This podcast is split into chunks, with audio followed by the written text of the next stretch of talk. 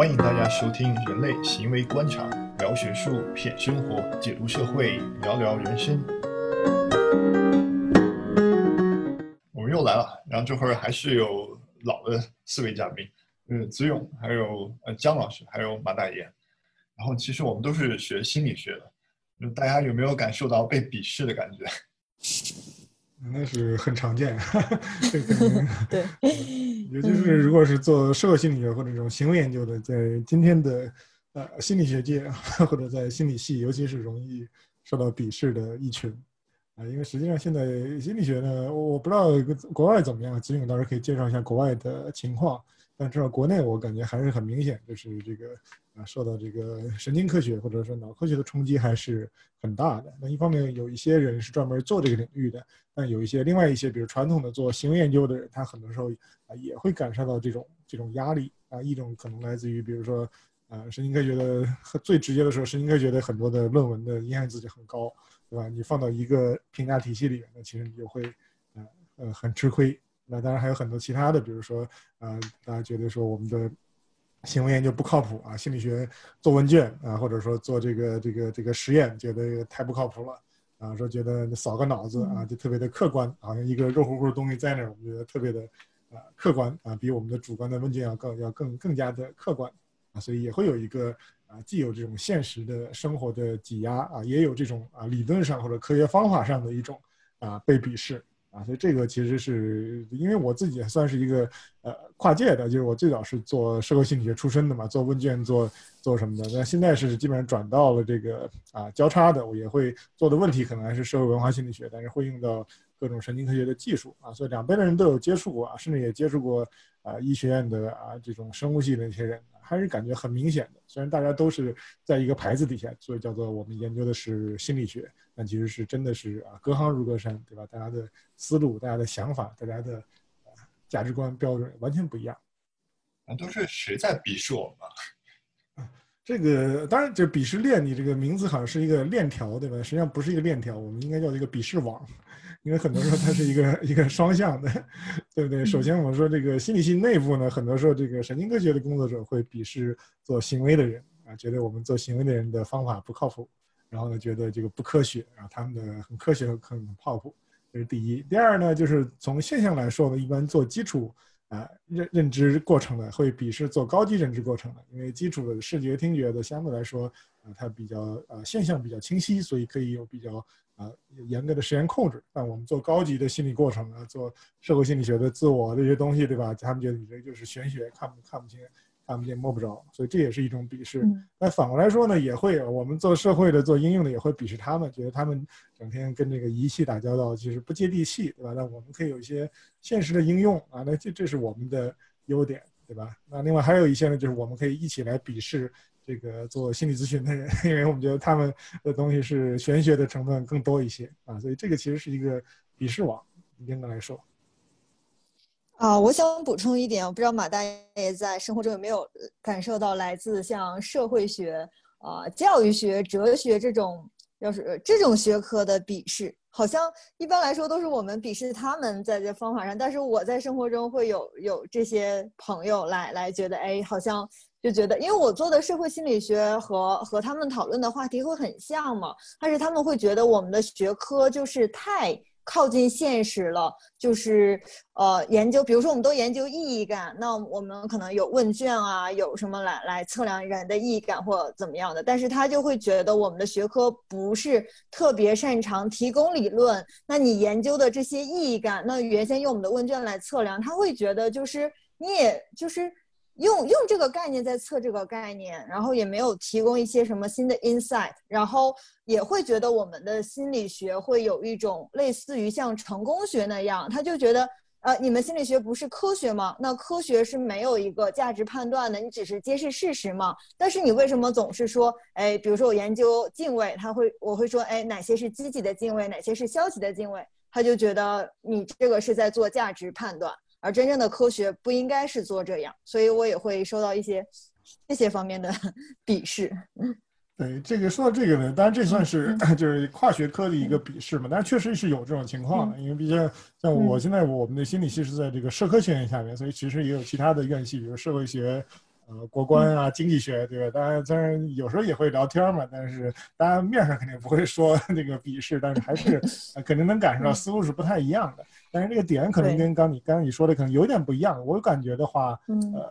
或者说也其实也不是他们鄙视我，而是我看到他们的呃，因为在社科学院，所以接触到的一些他们做的一些东西，其实我会觉得呃，能看到一些我们心理学的不足。啊，就是说他们做的很多，比如社会学的很多案例的分析啊，或者对这个现实问题的关注，其实它是很接地气的，对吧？很多人，比如说中国一些社会阶层的变迁啊，或者说一个特定人群的一些啊非常深入的田野的调查也好，访谈也好，只是研究，对吧？当然，他的工作在我们的量化的标准来看，可能觉得是不够严谨，或者是感觉不太靠谱。那实际上，它有很多真正。解决了现实的需求。那我们心理学其实，我我看到他们的呃一些工作，包括我上了上了一些他们的课，我会觉得啊，其实会觉得这点是我们心理学的一个挺大的一个问题啊，就是我们现在整个的学科其实，在呃自我定位是一个科学，对吧？其实，但是这也是跟我们历史上的一个。啊，发展有关系，就是说，我们的目标是建立一个像物理学一样的学科啊，来描述人类的普世的心理机制。所以，我们现在写的文章都是描述的一个呃普世的规律啊，就是默认假设是我们描述的这种人类的在某个领域的心理规律啊，不管是认知心理学还是社会心理学，其实都是这个倾向。但实际上，我们心理学本来是可以很接地气的，本来我们也是可以很结合很现实的一些啊具体的。啊，或者说这个社会迫切需要解决的现象，但是我觉得这一点在我们的这个学科里面，其实啊，至少在目前的体系里面，好像这个优先级不是很高啊。有人在做应用，但是做应用的应该呃纯做应用，你恐怕是很难在这个里边生存的啊。你要往那些 top journal 去发的话，你看每天 翻一下每一期的 JPSP 或者每一期的啊这个这个这个好的杂志里面，其实大部分还是在啊。讲讲比较高大上的这种抽象论，对抽象的理论和现象描述，但是这点我觉得是是是是，就是所以，所以我跟社科的其他的专业打交道，我会觉得这一点他们他们是有理由鄙视我们的。那些学什么物理啊、数学啊、化学啊，就他们就觉得他们的学科高大上，然后特别精神，然后周围的人就普通人也觉得他们不了解那些学科，但是普通人会觉得，哎呀。我了解心理学，心理嘛，我也知道 自己在想什么。所以从普通人或者是心理学外的人的角度，他们对比一下什么物理、化学、数学啊，就会鄙视心理学。对，这这是另外一种心理学经常被鄙视原因，就因为我们不够硬，对吧？我我们的这个科学不如那些硬科学那么硬啊，比如说达不到像物理学一样六个 sigma 的精度。啊，所以很多时候我们的心理学的工作会，如果被他们看到了，很多人会鄙视我们的研究方法不靠谱怎么样的。比如前一段那个有一个文化心理学的一个论文发在那个 PNS 上面对吧？当时好像知乎上还炒得挺厉害的。那是我我我们认识的一位师姐他们的一个啊这个发发的一个文章，他就文化心理学做行为嘛，就是在中国撒了一篇问卷，然后说这大米理论怎么怎么样，对吧？但是这个发到天涯上面有很多的这个知乎上，你如果去搜啊如何评价这篇文章，你会发现那个问题下面有很多的啊理工科的背景的人会批判啊，说觉得你们心理学这么随便做几个问卷就发到了这个这么好的杂志上面，对吧？对吧？这个这这个杂志所有的学科都觉得是不错的啊，水平很高的。但是你们怎么轻轻易的发发几个问卷就就可以，对吧？当然，当然，我我当时写篇文章来解读，就是这个文章在我们的学科里边是一个，我们领域里面是一个什么意义？但是也会感觉到来自于很多这种理工科背景的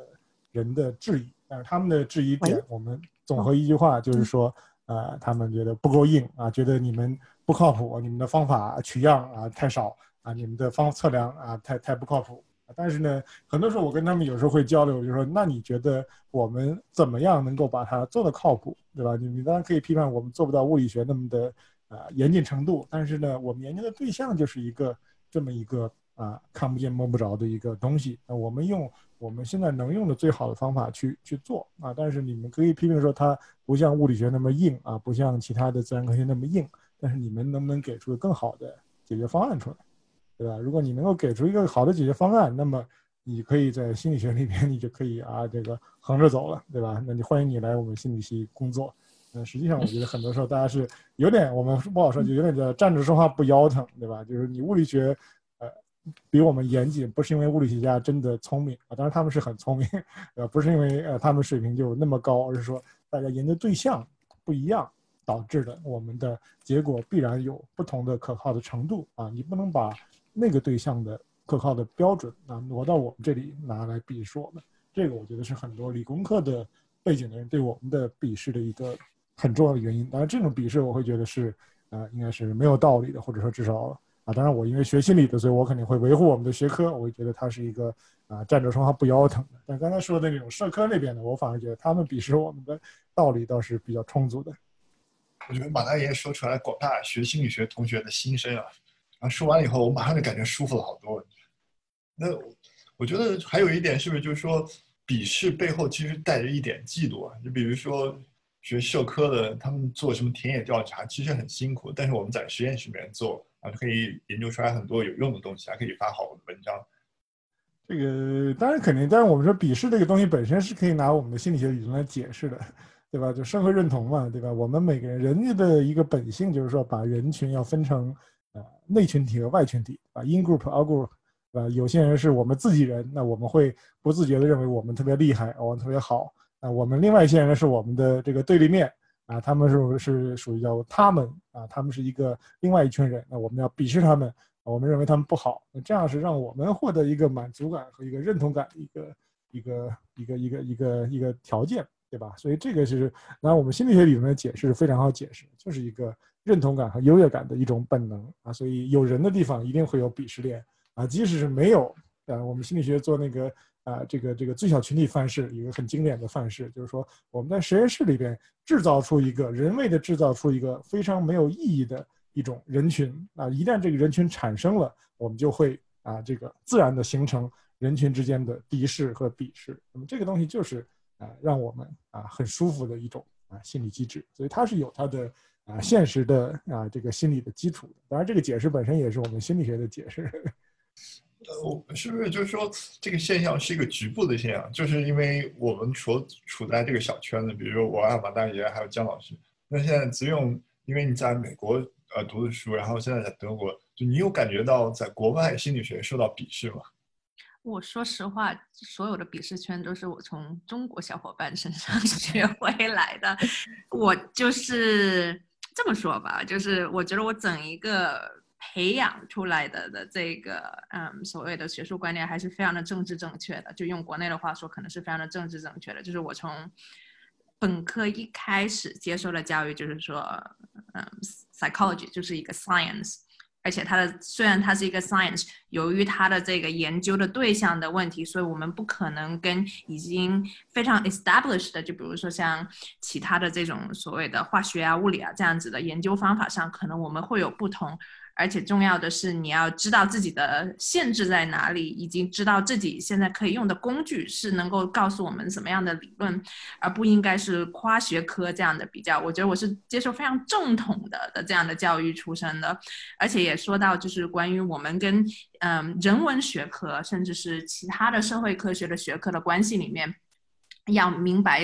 就是研究跟研究之间是从有质上面的不同，不是质量，而是就相当于是是不不一样、不同质的的这样的一个不同。而我们有时候可能回答的是同样的一些问题，但是提供的方法，我们给的并不是一个 truth，我们给的不是所谓的真理，真就不不是所谓的真理。但是我们其实是相当于是是希望用通过。嗯，evidence 就相相当于通过这些证据，以及通过这种 empirical evidence，就属于说数据啊，还有这些上面去回答一些理论上面的问题。嗯，所以我觉得我是从这样子的背景成长起来的。嗯，然后所以当我跟其他学科的人讨论，就包括我也有很多不是心理学的好朋友，有社会学的好朋友，也有就是比如说做嗯。那个生物化学类的这些小伙伴，就是大家聊的时候，就是我很少会把有一些问题看成是鄙视链，就比如他们就说，哎，那你们为什么心理学就是做个问卷就觉得是这样子？然后我通常都会不把它看成是一个鄙视，然后就是我觉得跟我就是最开始的这个本科教育还是非常的相关的，就像是我觉得对我来说一个很重要的就是。作为我在自己的一个学科里，我非常的清楚我学科里面，嗯，他能做到的东西是什么，他还在努力做的东西是什么，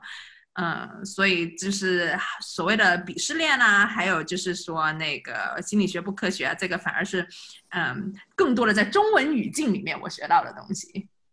对这个点，我觉得可能 确实是这个国外相对的，它这个当然本身历史也比较悠久嘛，对吧？一直是这个啊各个学科都有一个很长的发展历史，所以大家能够尊重彼此的呃这个这个差异，或者说他能够意识到，就是其实大家还是有一些共识在里边的。但国内呢，可能是因为呃这个心理学本身它其实历史是并没有那么悠久啊，虽然我们以前啊。很早就有心理系，但是可能建国呃不是建国，世纪初的时候，上个世纪初的时候就已经有心理系了，但是然后中间也因为这个政治原因中断了一段时间啊。真正我们现在的大家看到的这些啊心理系，应该是这个基本上是改革开放以后才慢慢的恢复建立起来的。所以这个本身是一个年轻的学科啊，年轻学科会有两个呃影响，第一就是说导致大家对它的理解比较有限啊，很多时候意识不到很多。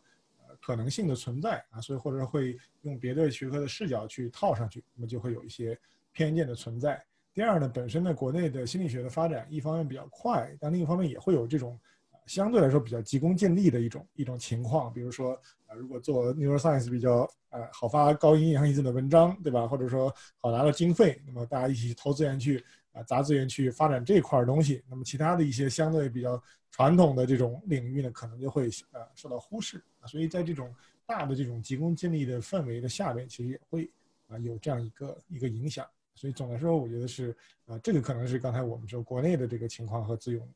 在国外的这个经历的可能是一个呃很大的不同。那另外就是我们啊中国人对于啊科学的理解，如果我们看近代的近代以来的啊中国近代史的话呢，我们对科学的很多时候我们的理解还是一种比较啊硬的这种所谓的理工科的啊这种啊甚至是很。能够啊，这个造出飞机大炮的这种学科，我们才觉得是科学。那很多时候我们的啊呃文科，我们压根不觉得它是一个 science，我们不会觉得我们的社会学是一个 science，他觉得是一个很软的东西啊。只有那些看得见、摸得着的很硬的东西啊，才叫真正的科学。那这个其实也是在大的背景下，其实是我们整个的啊国内，我觉得这么长时间的一个一个形成的一个风气啊，这个东西也不会。啊，一朝一夕的改变，很多事没有办法，因为这方面我的感受会比较多，因为呃，我我是之前在心理系里面，我是各个方向都都有接触的，然后后来呢，我博士期间其实是在医学院啊，在医学院做的博后啊，做两年，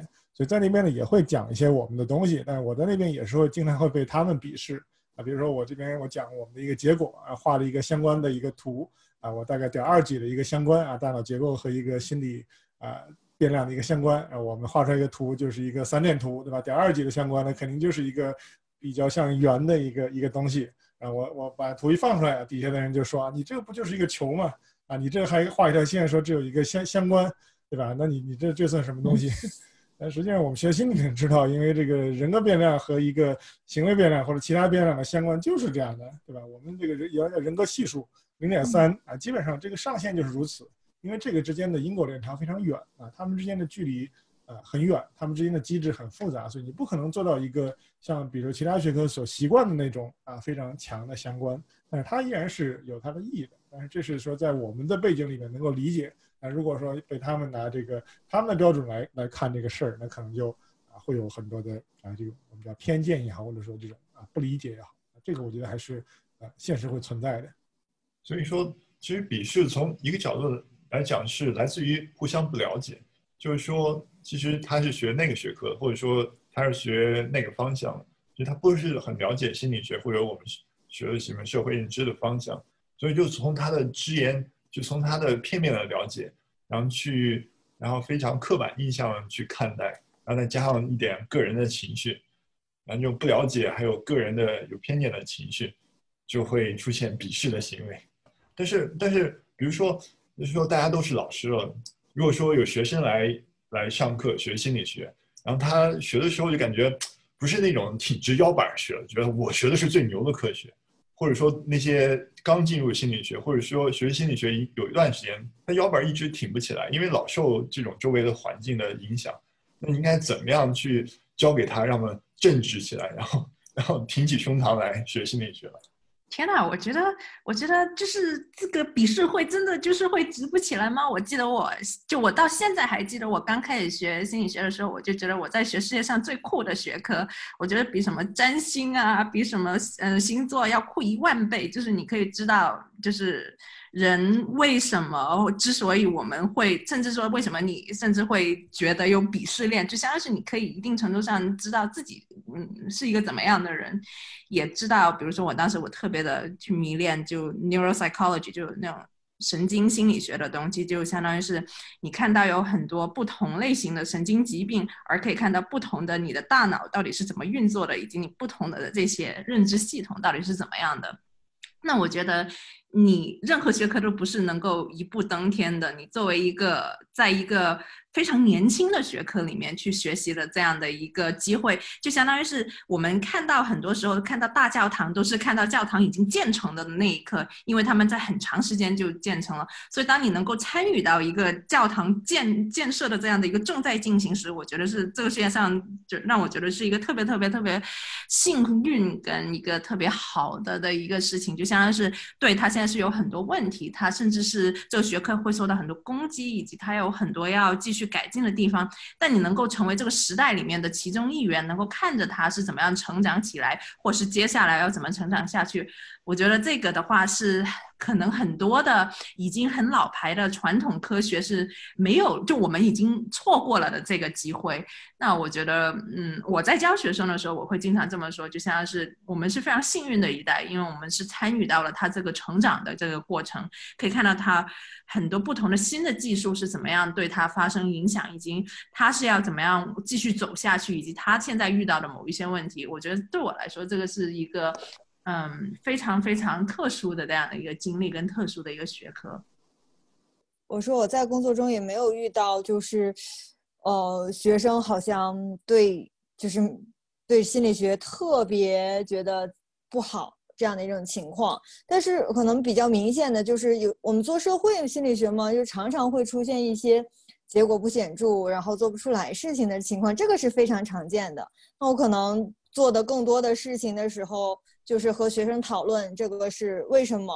然后让他们习惯这种状况，然后每次都尽可能的分析原因，不断的去改进设设计，然后就多打一些，给给一些信心赞。我觉得这个是，嗯，是我呃遇到的更多的事情，而没有说好像大家觉得心理学特别特别的不好，倒很少。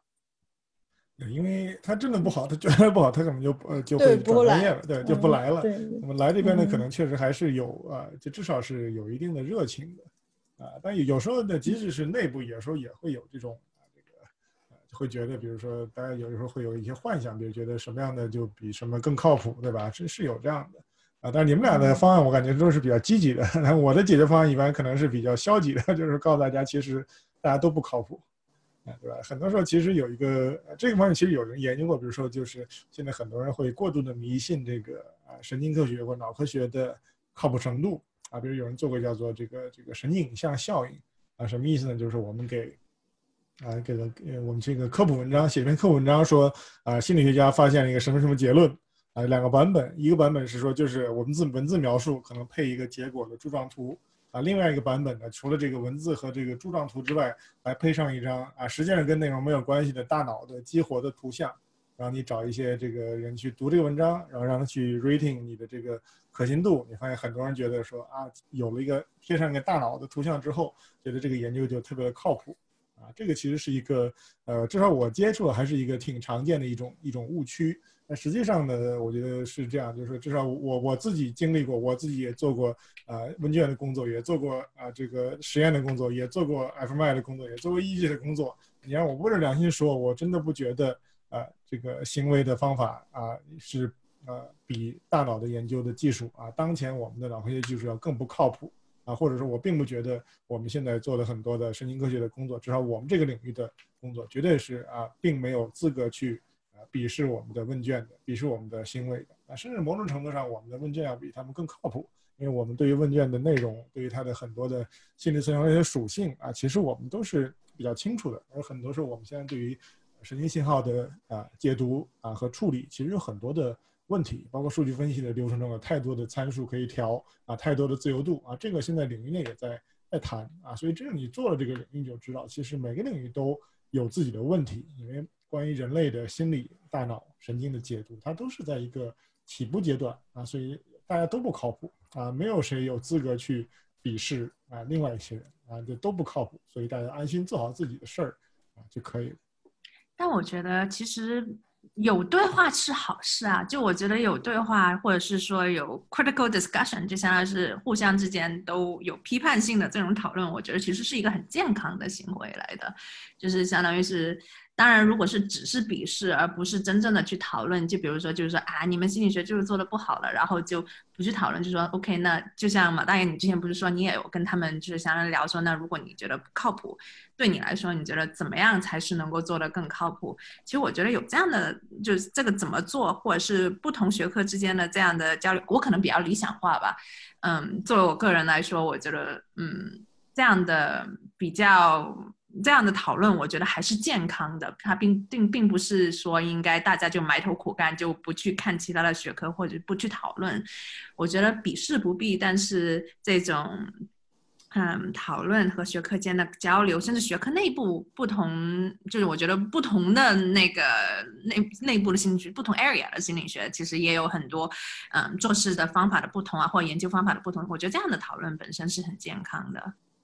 说对，这这这个我我很同意，就是这个肯定是这种交流嘛，肯定是跨学科的交流会有很多新东西出来，但就是有的时候就是不是每个人都怀着特别 这种啊这种理性开放的态度去对待这个事儿，那很多时候它只是一个情绪的发泄，或者他只是啊以此来获得一个优越感，那么他这时候就会导致一些问题。那如果大家能够啊放下这些成见和偏见，那真的去。了解彼此的思路，我觉得那肯定是能够做出一些啊，这个有意义的交叉的东西。就是还有个问题啊，就是说他学心理学的同学啊，不论是哪个方向，他都有一种就是自卑感，就什么的自卑感，就是在自己的数学啊，还有什么编程上自卑感。就好多学心理学的同学，他不愿意学自己的就是专专业内容，特别喜欢学编程，然后。然后编程本科生一年级的学生学的东西，他就觉得特别特别厉害，他就很想学这方面的，他有一种强烈的自卑感。那这种怎么办？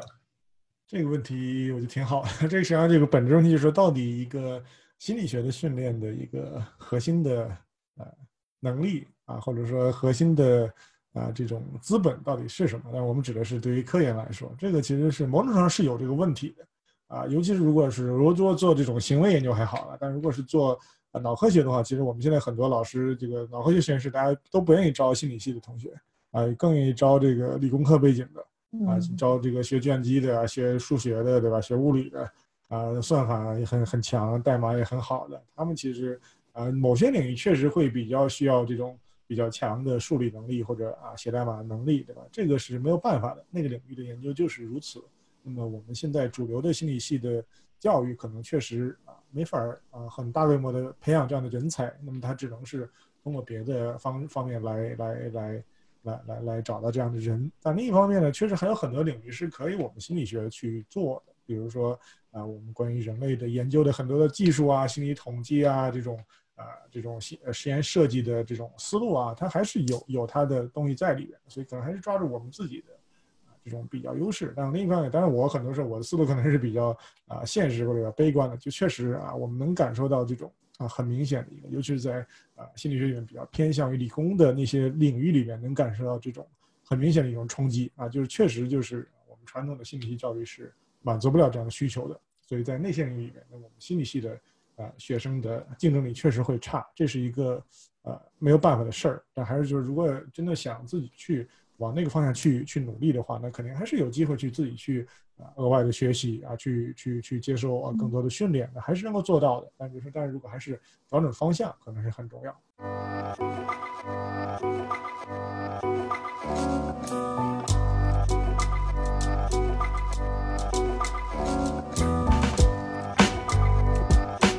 谢谢大家收听。有兴趣的话，可以继续关注我们的公众号，还有喜马拉雅上面的相关频道，请您多支持、多转发哦，谢谢。